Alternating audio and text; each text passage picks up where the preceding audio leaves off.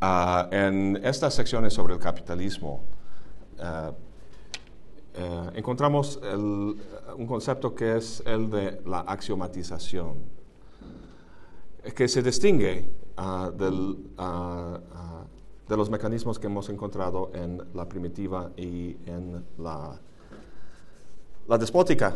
Un poco de eso platicamos antes del descanso, ¿no? de que hay una diferencia entre ah, la, la primitiva y despótica se hacen mediante códigos.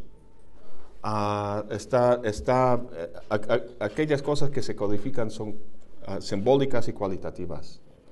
En el sistema capitalista lo que une diferentes flujos o diferentes este, ah, las relaciones que encontramos entre, entre, entre diferentes flujos, cosas, ah, lo que sea en el capitalismo, ah, se articulan no en términos de códigos simbólicos, en- términos de cosas cualitativas, sino en términos de eh,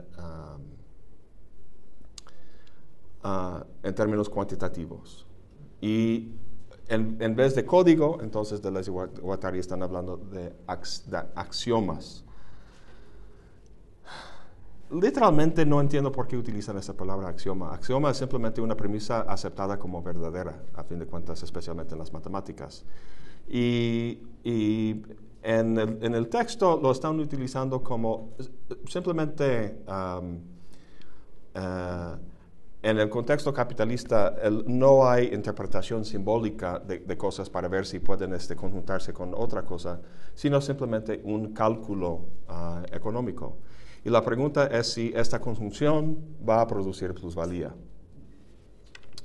Em, entonces, ah, no quiero, bueno, les, pregunté si habían estudiado ah, si saben la, dinámica básica del capitalismo según, según Marx, ¿no? Voy a suponer que, que- sí. Eh, entonces, la,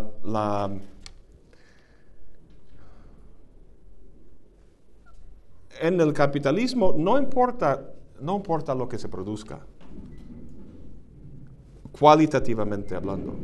Lo que importa es que haya producción ah, ah, y que se realice la extracción de plusvalía, sea lo que sea el- el- el- la, la- la- cosa producida.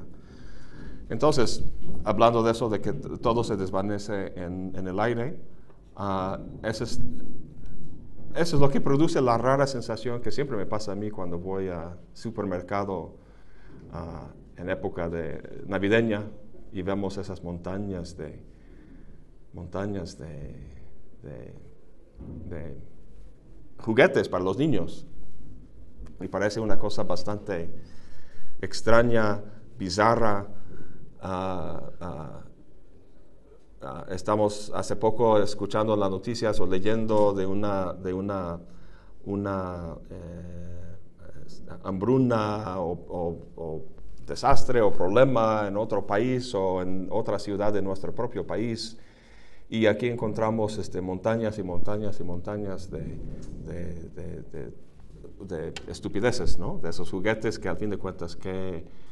ah, y uno dice, una- uno pregunta por la racionalidad de, una sociedad que produce tanta basura, ah, cuya finalidad es, es qué? Para Deleuze y Guattari, basándose obviamente en Marx, ah, el, el chiste, la finalidad del sistema capitalista es simplemente su continuación y la constante producción y extracción de plusvalía.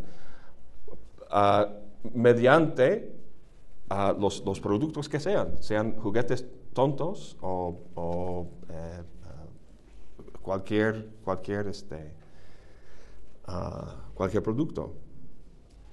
Entonces la producción social ya no se organiza en, en términos, hablando de la sociedad primitiva, ya no se organiza en, ah, en términos locales, ¿no? de una red precisamente de, de, de- obligaciones ah, de deudas, esa, esa red móvil ah, de deudas, como lo llaman ah, de, de. Tampoco se organiza jerárquicamente para ah, enriquecer al déspota, sino la organización social bajo el capitalismo, el capitalismo se hace simplemente para la, continuación de la producción de plusvalía, simple y sencillamente, no hay otra, otra, otra cuestión. Entonces, si el mecanismo de antiproducción en la, en la primitiva son las relaciones de parentesco y la despótica es la, la dominación política, en el capitalista, obviamente, sin duda, es el mercado el mercado, no hay otra cosa. Em, entonces, ¿cómo cambia la cuestión de la deuda bajo el capitalismo? Siempre hay una deuda que, que parece infinita, pero aquí el socius cambia. No es la tierra, no es el cuerpo del déspota, es el capital. Y, dado este cambio ah, en el socius de la sociedad capitalista, ah, entonces la función social de la deuda cambia también. Tiene, tiene ah, finalidades distintas pero semejantes en la primitiva y la despótica. Y ahora en la capitalista, como podemos ver en la página 243,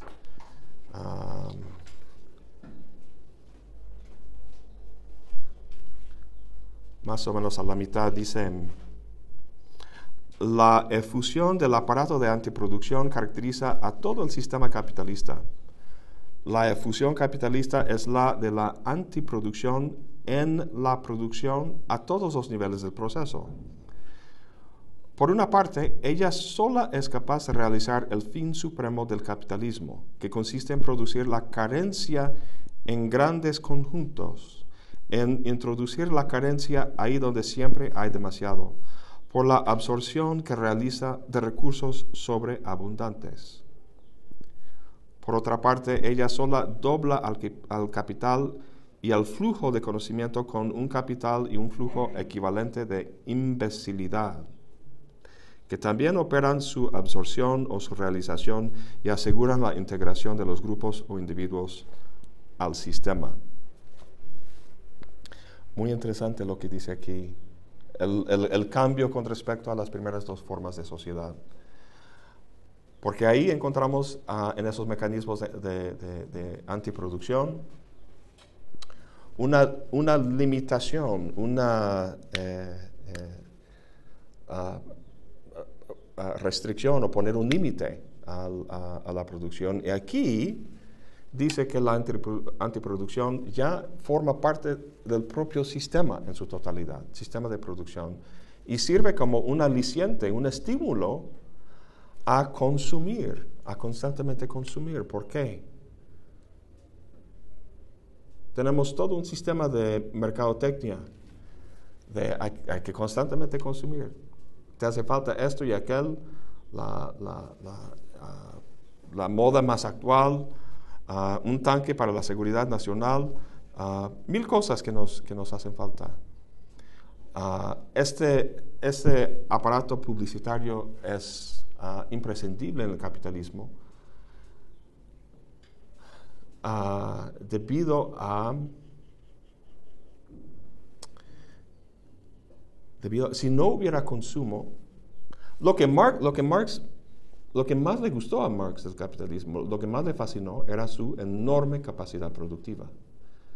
Entonces tenemos una sobreabundancia en el capitalismo con respecto a las, primeras dos. Y el punto es que, ah, debido a la distinción que encontramos entre, entre la producción siendo social, pero la inversión siendo privada, encontramos la necesidad de Ah, de que esa sobreabundancia sea consumida, sea reducida, porque si no, ah, no vale nada. Hemos escuchado todos, el propio Marx habla de, la destrucción, la destrucción del, ah, de la destrucción de bienes, no en plan primitivo, sino en plan capitalista, ¿no? En, en la Gran Depresión, los granjeros tirando pues, este leche ¿Por qué? De hecho, en México se ha visto, eh, última, bueno, en algunos lugares cuando la leche Sí. no se puede, no se puede, las piñas, los, los otros sembradíos o lo que sea, se tira, se bota, se va a dejar ahí enfrente de algunos este, palacios municipales o regiones así. Como protesta política. Así es. No, pero aquí hecho. estamos hablando de, de- de realidad económica. No, pero por el mismo hecho también, o sea, no estando, es como protesta política y a la vez con cuestiones económicas. El Ah. hecho de que no pueden venderlo porque el intermediario no, no lo ha, o hay demasiada producción y tienen que tirarle. Y en cierta forma les sirve de protesta política Sí. para mostrar que... Obviamente lo que quieren es, es- es que consumidores lo consuman. Así es. Y si no, pues hay que tirarlo. Porque si hay demasiado, baja el precio y pierden. Entonces, eso eh, cuento en mi curso de filosofía política, que una- hay una película del este, James Bond, el Doctor No se llama. Entonces el malvado de la película ah, invade o ataca al fuerte Knox en Estados Unidos, que es donde hay, ex- existe la mayor cantidad de reservas de oro del gobierno de Estados Unidos. Pero en vez de robar el dinero, en, en vez de robar el oro, el doctor no, el malvado, ah, irradia, tiene una máquina que irradia el oro y lo, y lo destruye, básicamente, ya no es oro. Entonces uno dice, pues ¿por qué hizo eso? Pues el doctor no, ya tiene su propia cantidad de oro y al, destruir todo ese oro, este oro ya suyo, ya subió muchísimo el valor. ¿no? Y eso está expresando esa idea de que el capitalismo es increíblemente ah, ah, ah, eficiente, abundante en sus pro- procesos de producción. Pero si, si estos no se consumen, si no se bajan, entonces la- no pueden ah, recuperar su, su inversión, no se vende, no hay plusvalía. Entonces tiene que haber un sistema de antiproducción dentro del propio proceso de producción capitalista y no como algo externo que, que, lo, que, lo, que, lo- que lo haga así. ¿no? Em, Fíjense que una vez leí, no sé si lo leí, lo vi en una entrevista, ah, que uno puede determinar el principio, organizar, el principio organizador de una sociedad al ver su edificio más alto.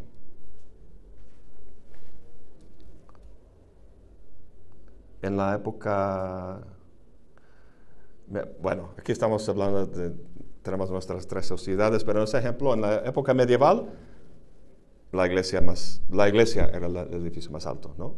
Y bueno, la iglesia el- era el principio organizador de la sociedad medieval, para efectos de esta conversación.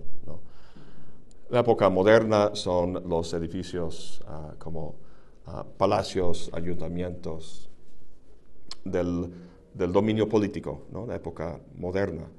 Ah, en la época contemporánea son las torres gemelas, bueno, que ya no existen, pero las torres este, financieras. Entonces, eh, una sociedad como la... mm, ¿Quién sabe, quién sabe cómo sería en la, en, la, en la sociedad primitiva? Pero en la sociedad despótica, ¿ustedes ven este Juego de Tronos? A mí me encanta la, la, la, introducción, ¿cómo se llama? Cuando empieza cada episodio hay como una intro, ¿no? Y como que hay muchas, este, ¿lo han visto? No. Buenísima serie, a mí me encanta. Juego de Tronos. Y hay una como animación que, que no es así como, es muy, muy bien hecho. Y entonces están, eh, la serie tiene lugar como en, un lugar de fantasía, pero es como un look medio medieval, ¿no? Pero hay muchas sociedades muy distintas y la mayoría como despóticas, así como reyes o déspotas que tienen mucho control y su edificio, eh, el, el más imponente o grande en la sociedad, es su castillo o su torre o su qué sé yo, ¿no? Se ve muy, muy claramente en esa introducción a- al Juego de Tronos. En Europa, a, lo mejor hubiera sido algo como el Palacio de Versalles, ¿no? Así los, los, los reyes. Lo que, vaya, cuando vemos, ah, cuando vamos a un pueblo, una, una ciudad antigua y su centro histórico y vemos edificios tan bellos, ¿no? Y luego vemos cómo incluso la gente con dinero, cómo construyen hoy en día, que es una porquería, se ve horrible, ¿no? Muy naco. Y entonces vemos por qué, por qué esa diferencia, ¿no? ¿Por qué tan bello Palacio de Versalles? Y, y, luego imagínense Donald Trump con sus edificios, con su nombre y el oro y así todo bien naco. Uh, bueno, quién sabe, eso es toda una investigación psicológica y sociológica. Pero el punto es que cuando tenemos una concentración de, fuerza, bienes, poder y dinero en las manos de una sola persona, son capaces de, crear cosas enormes. En el sistema capitalista, en, el mundo contemporáneo, lo que tenemos son estos rascacielos que son torres este, financieros. Ah, pero también todo un complejo uh, político, militar, económico, lo llama este, Deleuze Guattari. también en 243 más arriba dice, el papel de un complejo político, militar, económico es tanto más importante en cuanto garantiza la extracción de la plusvalía humana en la periferia y en las zonas apropiadas del centro, pero también en cuanto engendra él mismo una enorme plusvalía maquínica al movilizar los recursos del capital de conocimientos y de información y absorbe, por último, la mayor, la mayor parte de la plusvalía producida. El Estado, su policía y su ejército forman una gigantesca empresa de antiproducción, pero en el seno de la producción misma y condicionándola. Eso que ya, ya comentamos básicamente. Em, entonces, esa tendencia que tiene el sistema capitalista de, producir continuamente de forma sobreabundante ah, requiere un vasto sistema de antiproducción en la forma de mercadotecnia, en la forma de un ah, complejo ah, militar, industrial, eh, policial, policiaco. Em, Sí, ahí dice en 242 hacia abajo, con facilidad podemos realizar la cuenta de los principales medios de absorción fuera del consumo y la inversión. La publicidad, el gobierno civil, el militarismo y el, imperialismo. Ah, y como comenta aquí también, el, New Deal del presidente Roosevelt, ah, saliendo de la Gran Depresión en Estados Unidos, era inversión ah, increíble en, obras públicas y infraestructura y, programas para los pobres y todo eso para ayudar a, toda esa gente pues, que este, pegados por la, la, Gran Depresión. Y realmente lo que, lo que, lo que lo que posibilitó que tuviera ah, éxito no fuera la voluntad del gobierno ni el programa en sí mismo, sino el hecho de la, Segunda Guerra Mundial. Debido a eso, debido a ese gran gasto ah, de exceso, ah, se logró cumplir con las promesas del New Deal de, de Roosevelt. Entonces, a, lo que voy es que este, Deleuze y Guattari están hablando de este gran aparato de antiproducción en el seno de, la producción capitalista como algo necesario para ah, reducir los productos a un nivel que sea máximo eficiente para la extracción de plusvalía. Creo que en Estados Unidos estaba leyendo hace poco, no sé aquí en México, ah, que solo se solo 70% de la capacidad productiva se utiliza.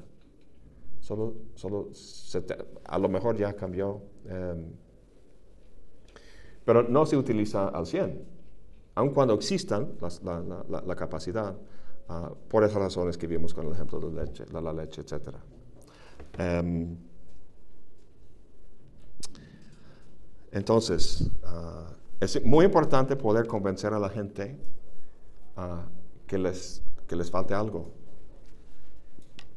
nuevos zapatos, nuevos, este, nuevo iPhone. ah, ah, el Donald Trump está proponiendo recortes en todas las cuestiones sociales, culturales y, y cosas básicas. Ah, y, o sea, en, en todas las instancias de gobierno, los, los eh, departamentos del interior y, y la agencia de protección del medio ambiente, todo eso, recortes así súper fuertes y todo lo que ahorra ahí al, al, al, al ejército, al campo militar.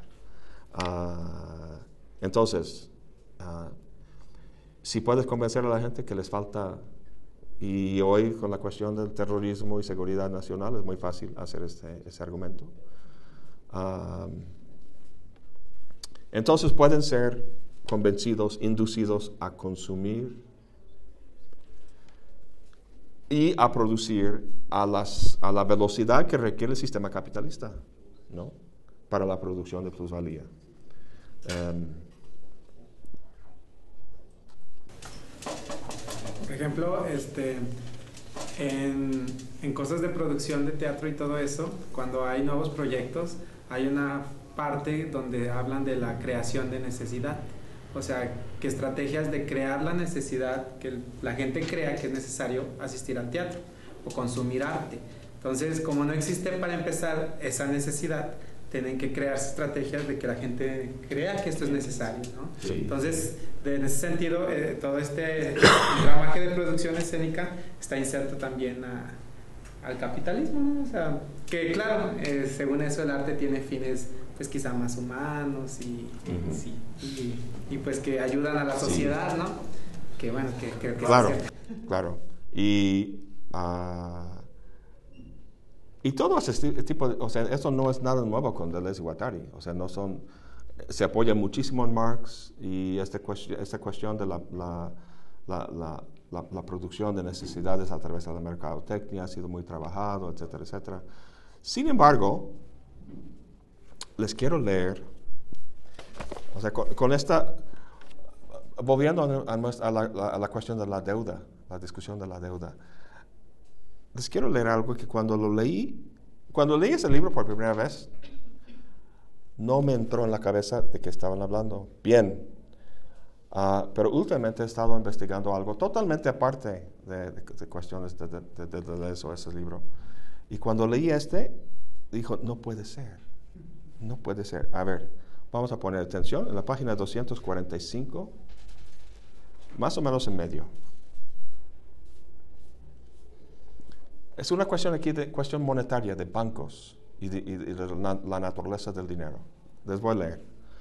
Un economista como Bernard Schmidt caracteriza este flujo de la deuda infinita con, a ver, en el despotismo la deuda es infinita porque la, la- la dominación política es en- eh, supuestamente infinita, ¿no?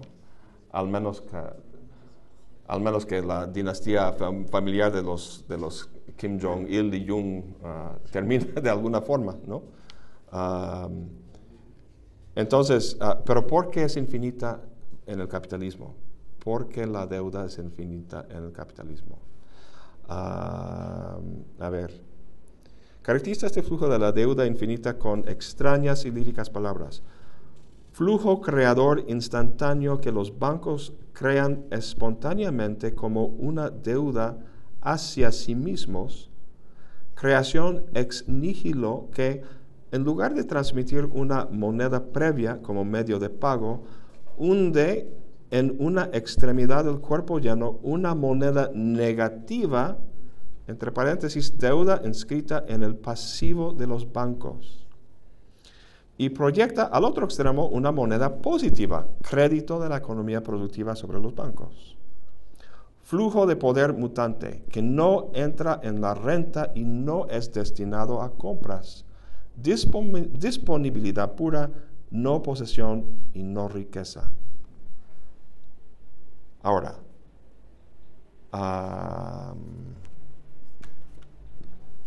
les voy a contar lo que he estado investigando ah, últimamente y, y cómo embona al 100 con lo que dice aquí de les Guattari. Es una cosa que me dejó con la boca abierta hasta el piso. Estaba yo tan asombrado por lo que había descubierto y que, y que me extrañaba mucho que jamás sabía eso. Entonces sucede lo siguiente. Hace como dos o tres años ah, estaba colaborando con alguien acerca de, cuestiones de innovación y, teníamos que ver ah, pues, cuestiones de políticas de innovación en México. Entonces estaba yo investigando eso en internet y viendo muchos sitios y checando el sitio del INEGI y esas cosas. Ah, y en casi todos los sitios, lo que encontré, entre otras cosas, encontré en casi todos los sitios la misma frase o la misma idea que decía, hace falta innovación para el crecimiento económico. Innovación en las universidades, este, innovación en el gobierno, en las empresas, en todo aspecto ah, del espectro social Ah, necesitamos políticas de innovación. ¿Por qué? Para el crecimiento económico. Entonces empecé a pensar, como esa frase, crecimiento económico, crecimiento económico, crecimiento, crecimiento económico, como una mantra, ¿no? Y todos lo hemos escuchado. Pero nunca seriamente me había puesto a investigar por qué. Obviamente, obviamente, uh, cierto crecimiento ah, ah, económico es necesario debido al crecimiento demográfico. En cada, entonces, cada año hay, hay más bocas ah, mexicanas que hay que de comer. ¿no? Entonces, eso requiere de un aumento este, económico correspondiente. Sí, Álvaro. El crítico contemporáneo de Internet, no sé si lo conocen, que se llama Evgeny Morozov, un ruso, le dedica todo un capítulo a esa cuestión de la innovación en un texto que tiene, se llama El solucionismo tecnológico, la locura del solucionismo tecnológico. Sí, sí, sí. Y le dedica todo un capítulo a esa cuestión de la innovación y él dice, en primer lugar, la innovación se ha convertido en el fetiche del siglo XXI. Totalmente. Y, hay un gran problema, que, que, se cree que la innovación por sí sola resuelve los problemas sociales, cuando eso es mentira por ejemplo, la innovación del iPad, ¿a quién benefició? A Apple, a unos cuantos, ¿no? Entonces no se matiza ese discurso y se abusa completamente de él y se utiliza a diestra y siniestra, cuando en realidad la innovación va más allá de, recetas y de fórmulas mágicas, ¿no? O sea, la innovación por sí sola no resuelve Responde, responde a una, una su necesidad responde a una realidad de organización social actual y es la siguiente. Bueno, entonces yo seguía así como uh, preguntando, pues, pues, ¿por qué? Obviamente tiene que haber un, crecimiento económico correspondiente al crecimiento demográfico, pero, pero los, los banqueros, los políticos pronostican algo, en vez de algo así, algo así. Así tiene que ser el crecimiento, mucho, mucho mayor que el crecimiento demográfico. Entonces, ¿por qué? Y investigando, encontré la respuesta y me dejó con la boca abierta. ¡Pum! Al piso. Ah, y tiene que ver con la naturaleza de la oferta monetaria y la forma en que dinero es creado en, nuestro, en, nuestra economía, nuestro sistema económico. Si uh, si preguntas a la mayoría qué es el dinero, van a sacar un billete de su cartera. Ese es el dinero. ¿Quién lo emite? Van a decir el gobierno.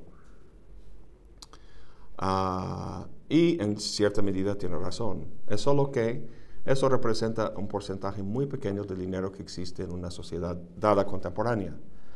En México, más o menos 5% de la oferta monetaria, o sea, oferta monetaria quiere decir la cantidad de dinero que existe en el sistema económico mexicano, solo 5% existe en forma de billetes o monedas. En Estados Unidos y Europa es menos, es, como 3% más o menos. Entonces, ¿de dónde viene el 95% de la oferta monetaria si no viene del gobierno? Viene de los bancos.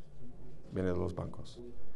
Entonces, ah, cuando tú vas a un banco para, eh, bueno, en, 1971 ah, existía en Estados Unidos y en general en el mundo ah, lo que se llama el estándar del oro.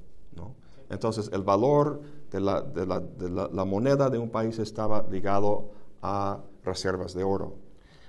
En 71 el presidente Nixon, Estados Unidos, desligó el dólar de ese estándar. Y desde entonces, mucha volatilidad en, los mercados financieros. La oferta monetaria, la oferta monetaria pasó de, no sé cómo decirlo, correctamente en español. A ver, ustedes me dirán.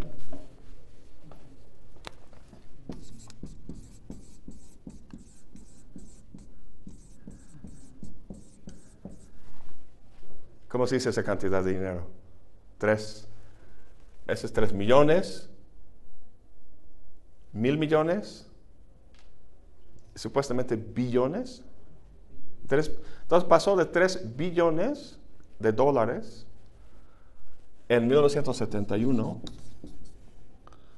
a más o menos hoy en día, tendría que checarlo, pero más o menos es 65 billones ah, de dólares que existen en la oferta monetaria ah, global, con ciertas, con ciertas eh,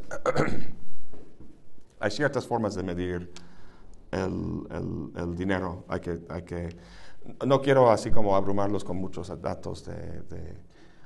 a, lo que voy es que esa cantidad de dinero no ha sido creado por gobiernos, ha sido creado por bancos, ¿no?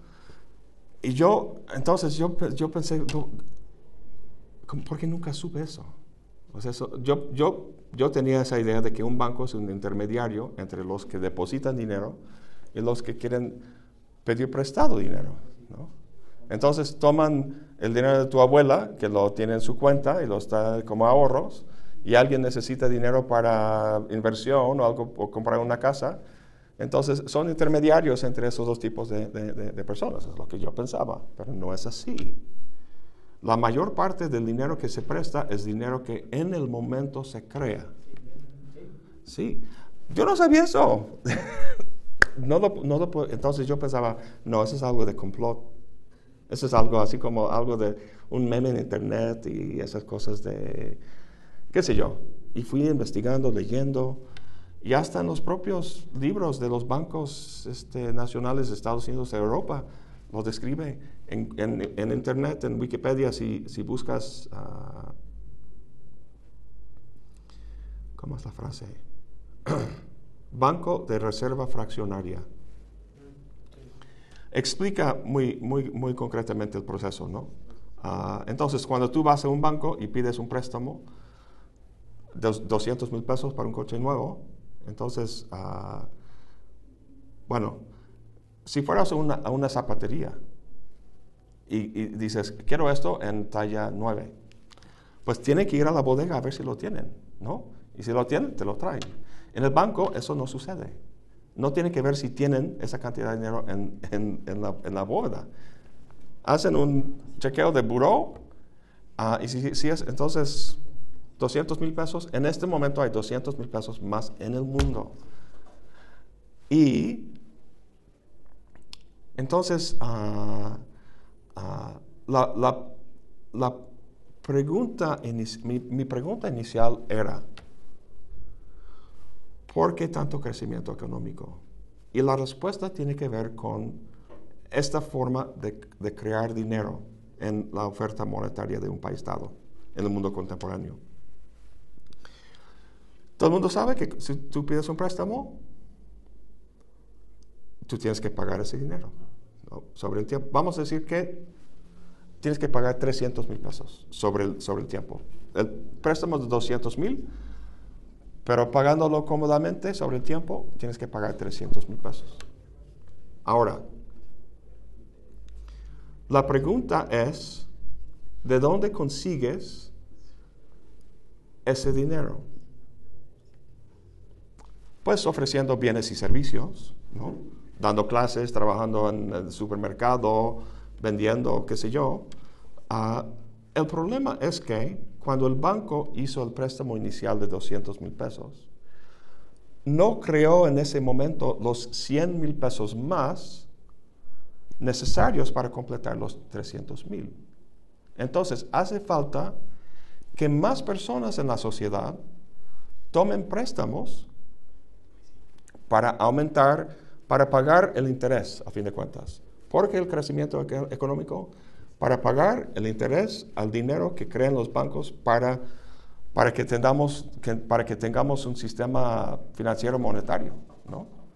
Pero por eso fue la crisis del 2008, fue cuando ese sistema se colapsó. ¿Y qué tuvieron que hacer? Borrar deuda, borrar información. Fue cuando lo resolvieron. Lehman Brothers y todas las casas que debían un dineral, el gobierno, según absorbió sus deudas, pero lo que hicieron fue, fue desaparecer. Pero bueno, los, los, bancos pueden, entonces es por eso que dice, a ver, vamos a fijarnos bien. Ah, en una extremidad del cuerpo lleno, una, una moneda negativa, o sea, entre paréntesis, deuda inscrita en el pasivo de los bancos y proyecta al otro extremo una moneda positiva, crédito de la economía productiva sobre los bancos. Entonces, es un, es un ¿cómo lo llaman? Es un sistema de, ah, contabilidad donde se pone un activo y un pasivo. Entonces, aquí está la deuda y cuando lo paga, uh, no, es, no es que el banco tenga uh, esos 300 mil pesos que tú les pagaste lo que tiene son los 100 mil, ese es el interés. ¿no? Entonces, los, los 200 mil simplemente se, se, cancela una vez que se pague. Pero los intereses nunca son, o sea, el, no existe dinero suficiente en el mundo actualmente para pagar todas las deudas que existen. Entonces, uh, el chiste es que una, la estructura de un sistema monetario que casi nadie conoce, influye y estructura la experiencia de la totalidad de los seres humanos que existen en el planeta. Porque nunca se, paga la deuda, porque todo el mundo está trabajando con, con, crédito y con préstamos que nunca van a poder pagar. A mí me da mucha tristeza cuando veo gente en Electra, por ejemplo. Electra es una, para los que no saben, una, una, cadena, una tienda de, de, electrodomésticos y cosas por el estilo, y que, te dan crédito, pero con intereses altísimos y horribles, ¿no? Y esa gente no tiene acceso a otros, otras formas de hacer eso en bancos más tradicionales. Uh, y, en fin, uh, nosotros siendo pues intelectuales y filósofos vemos el, el, chiste, apoyándonos obviamente en, ese tipo de análisis, es de ver cómo las estructuras sociales, económicas y políticas determinan las posibilidades de vida. En el capitalismo uh, tenemos una... Entonces en el capitalismo, tenemos, volviendo a esa cuestión de poder y economía, tenemos una... Tenemos una eh, uh, donde los dos son, son este, caracterizados tanto por poder como economía. En el capitalismo eh, el dinero funciona como uh, en, sentido comercial porque des, desterritorial. No, no, me sale de la boca esa palabra. Demasiadas sílabas. Uh, aunque tengan connotaciones negativas como la expropiación que, de la que habla Marx, uh, es para Deleuze y Guattari algo potencialmente liberador. ¿no? Connota la, liberación porque libera a nivel del registro psicológico el deseo y las pulsiones de su fijación en objetos codificados tradicionalmente. ¿no? esto hace que la, vida del ser humano puede ser más fluido, cambiante y no tiene que fijarse únicamente en una sola forma de ser. Ah, pero eso puede ser negativo debido al aspecto de la estructura del poder que se encuentra en el capitalismo, lo cual se debe, ya estoy perdiendo la voz, al, al, al hecho de que la producción sea social, pero la, el, ah, ¿cómo se dice? Ah, owners- ownership, la condición de ser dueño. O sea, el- el- los medios de producción ah, no tienen como dueños la colectividad, sino a, a- a- a- a personas privadas, ¿no? Aunque la producción sea social. Entonces, esta, esta, esta diferencia es lo que hace que eh, ah, la, la necesidad de la, la necesidad de estar ¿saben qué? se me está yendo la, la- la voz y se acabó mi café Em, vamos a tener una clase corta el día de hoy porque se me está yendo Am, es que me está pegando la gripe, ya lo siento en el, el pecho. Y no es del cigarro, es de la gripa. Ah, a ver. Eh, ojalá con. Quiero en la próxima sesión, regresando de, de vacaciones, a volver a. hay, hay muchas cosas más que dice sobre la- el capitalismo, la axiomática, ah, ah, y, y quiero dejar muy claro el componente del poder y cómo contra, eh, cont- cómo eh, ah, nulifica, digamos, la, mm, el aspecto positivo que encuentran en el aspecto económico del capitalismo. Ah, entonces, ah, que, que vuelvan a leer lo, lo que puedan de la última parte del, del- capítulo 3 y ojalá mi voz esté en mejores condiciones. Entonces, que pasen muy bonitas vacaciones. ¿no? Nos vemos a la vuelta.